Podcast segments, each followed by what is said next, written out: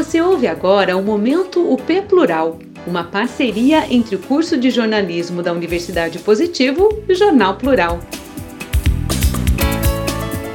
Coluna Desmiolada, de Camila Fabro. O fantasma do sótão. A grande maioria das pessoas não gosta de fantasma. Tem gente que até duvida que eles existam, porque se apegam àquela velha imagem dos filmes de horror. Tudo isso porque, na verdade, fantasmas não são invisíveis, eles apenas não são vistos.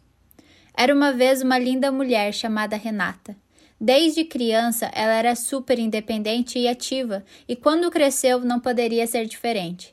Viajava para todos os lugares, falava diversas línguas e seu trabalho era considerado excepcional. Renata era muito bonita e sempre chamava atenção por onde passava. Extrovertida ao máximo, tinha milhares de amigos. E como todo mundo desse mundinho pós-contemporâneo, dormia todas as noites e acordava todas as manhãs em seu ritmo frenético. Um dia ela não acordou muito bem, estava zonza e com muita dor de cabeça, mas ignorou o mal-estar e se arrumou para o trabalho. De repente, no meio do expediente, a dor aumentou e ela dormiu. Dormiu durante dias, sem perceber que eles passavam, e acordou zonza e angustiada de seu sono profundo. Ela estava em um quarto branco e de vez em quando recebia a visita preocupada de amigos e familiares. Todavia, eles estavam estranhos. Não olhavam diretamente para ela. Algum tempo depois, Renata foi para o seu antigo quarto de infância, que ficava no sótão da casa de seus pais comprado a suadas prestações, havia sido desmontado e vendido porque ele não era o mais adequado à sua nova situação. Logo após a mudança, ela recebeu visitas de muitas pessoas queridas, que lhe davam muita atenção, mas que insistiam em falar dela no passado. Quando ela trabalhava, quando ela se divertia, quando ela jogava vôlei. Tudo no passado. Mas ela ainda estava ali, certo? Só tinha caído em um sono profundo e estava se recuperando, assim como a bela adormecida. Nada tão grave ao ponto de as pessoas a tratarem desse jeito mórbido, não é mesmo? Mas o que aconteceu foi bem diferente. Aos poucos, as visitas começaram a ser menos recorrentes, até elas cessarem completamente. E tudo estava esquisito, até na sua família.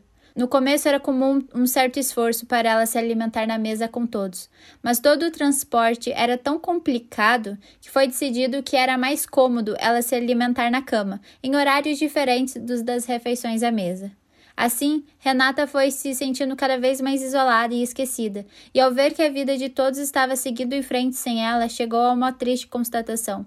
Ela tinha morrido naquele sono profundo e agora era um fantasma. Vida de fantasma não é fácil.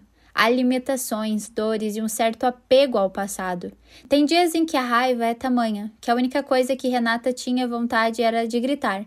Mas como ninguém nunca a ouvia, ela preferia arrastar uma corrente por aqui e ali, interferir na eletricidade e roubar algum doce da geladeira. É o modo que arranjou de se sentir viva de vez em quando. Quem a poderia julgar, não é? O mais triste nessa história, que no início parecia um conto de fadas, é que na verdade ela é de terror. Tudo isso porque Renata não morreu, ela apenas teve um AVC muito grave e aos poucos foi minimizada e esquecida ao ponto de sua vida se restringir ao cômodo do sótão e algumas saídas para as terapias. É assim que vivem muitos sobreviventes, que ao invés de celebrarem a vida reconquistada, acordam e dormem como fantasmas em seus sótãos. O único modo de libertar Renata é mostrar a ela que não está morta, mas viva, que pode fazer amigos, viajar, ser útil e sair de casa, mesmo com órtese, bengala ou cadeira de rodas. Ela precisa entender que ainda pode fazer várias coisas: cursos, esportes, aventurar-se em situações com as quais nunca sonhou, amar e ser amada, construir uma nova família. Sim, ela pode fazer tudo isso, mas para dar os primeiros passos nessa nova jornada, ela precisará do apoio daqueles que ela ama, seus amigos e familiares. Esse pessoal precisa acreditar que a Renata ainda está ali, mesmo que o seu corpo tenha se modificado, mesmo que a sua fala esteja diferente e seu humor não seja o melhor.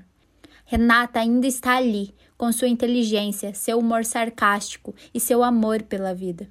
Só que poucas pessoas entendem isso.